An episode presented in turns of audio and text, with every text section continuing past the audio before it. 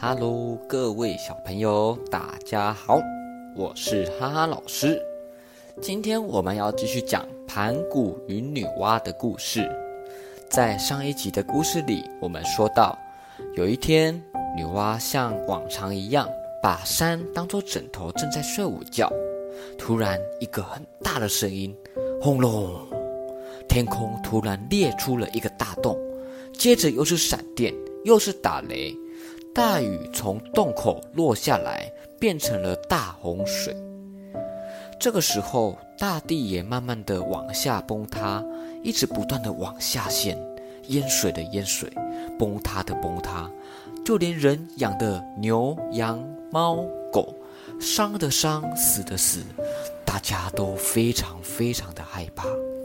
有些人爬到高高的树上，也有些人逃到高山上。又哭又叫，大家都乱成了一团。到底是什么原因，让原本平静的大地变成这样子呢？原来，这个是因为水神共工和火神祝融，他们两个人呢，为了一点点的小事情在打架。因为水神共工他打输了，他非常非常的生气，一气之下。一头就撞在小溪旁边的不周山上，共工的这一撞可就糟糕了。这座不周山本来是一座非常非常的高的高山，是支撑天空西北边的大柱子。那天空因为有柱子的支撑，天才不会掉下来。可是大家都没有想到，共工竟然把不周山的柱子给撞断了，天立刻就塌了下来。地面也跟着凹陷了下去，所以女娲她听到人类哭喊的声音，她非常非常的着急。她在想，怎么办？我一定要想办法把天上的那个破洞给补好，不然再这样子下去，这个世界一定会毁掉的。于是女娲决定先补天上的破洞，然后再修柱子。女娲虽然想先补天上的破洞。但这个破洞可是天上的破洞，要把天空那么大的一个破洞给补起来，是一件非常不容易的事情。必须要找到很多像天空一样的青蓝色的石头来补。于是女娲想了想，啊，她就开始在这个世界每个地方的山岭、每个地方的河流找了很久很久，希望可以找到青蓝色的石头。但是呢，他仍旧没有找到和天一样的石头。最后，他只好找到各种不同颜色的石头，又采集了很多芦苇草来生火。首先，他先把石头堆得像山一样高，然后呢，用芦苇草把它点火，用火不断的把它烧啊烧，烧了很高的温度，而烧到最后。石头也渐渐的融化了，变成了是非常炙热的岩浆。女娲呢，她就用这个融化的岩浆把天空先补了起来。雨水因为天空被补了起来，也跟着停了下来。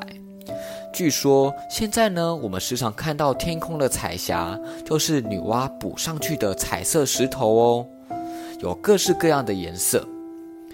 接着。女娲补补好了天上的洞，她就用刚刚烧完石头的芦苇灰烬，慢慢的把大地上所有积水的地方全部都填补了起来。因为这样子，以后人们才能够在又平又干的地上盖房子。天空补好了，地也填平了，女娲好不容易松了一口气，说：“从现在开始，天空再也不会破洞了。”人们也不用担心被洪水给冲走。接着，女娲补好了天上的洞，她马上马上想起来那座被水神共工撞断的不周山。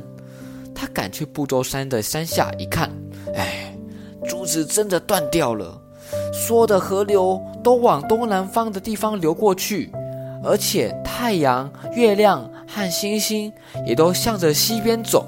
好像就快要摔到地面上一样，所以女娲看到这个情形，她就站在不周山上，她想着说：“嗯，这一根断掉的柱子是支持天空的四根柱子里面的其中一根，而且这根柱子呢，也不是一般普通的大柱子。哎，该怎么办？我要去哪里可以找到一根这么大的柱子来顶住天空呢？女娲想了想，想了想，一点办法都没有。她很失落。当女娲正在伤脑筋的时候，忽然之间，她看到了一只非常巨大、巨大无比的大海龟。它在大啊大，它在大海上飘了过来。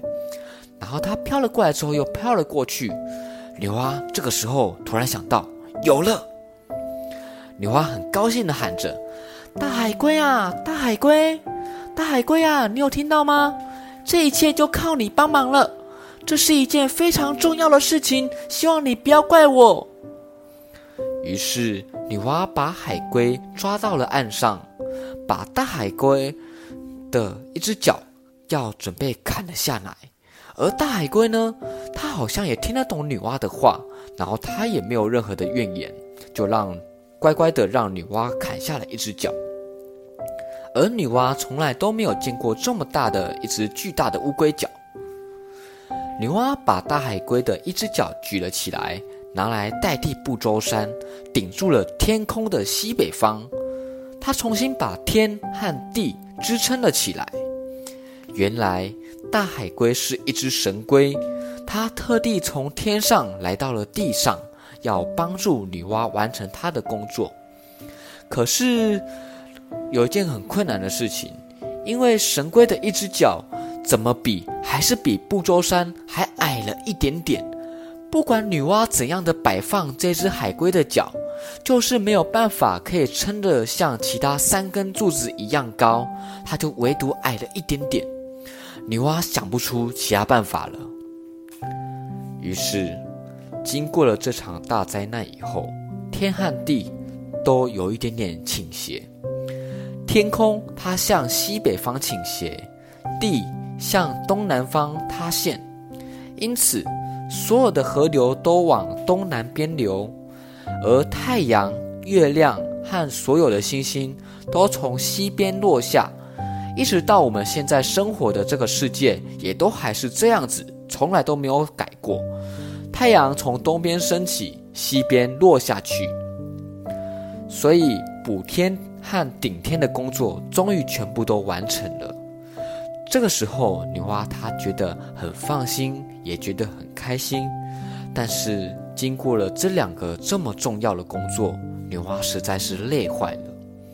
女娲工作的太久。她的力气已经全部都用光光了。突然之间，女娲的身体变成了半透明的云，轻飘飘的飞飞上了蓝天。他要好好的睡上一万年，才会消除疲劳，再次苏醒过来。小朋友，听完了这两个故事：盘古开天辟地。以及女娲造人和补天，让我们知道了一件重要的事情：我们需要深刻的感谢我们现在生活的这个世界。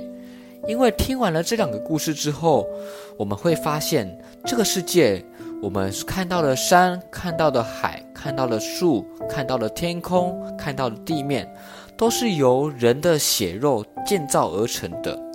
如果我们破坏了它，也就像是伤害我们自己的身体一样，所以我们都需要好好爱护这个世界，爱护我们这个大自然。所以呢，如果你听完这个故事以后，想要和哈哈老师分享，欢迎你直接透过语音或请爸爸妈妈留言，和哈哈老师分享你听完之后的心得哦。好了，那么我们今天的故事就说到这边，我们下一期的故事再见。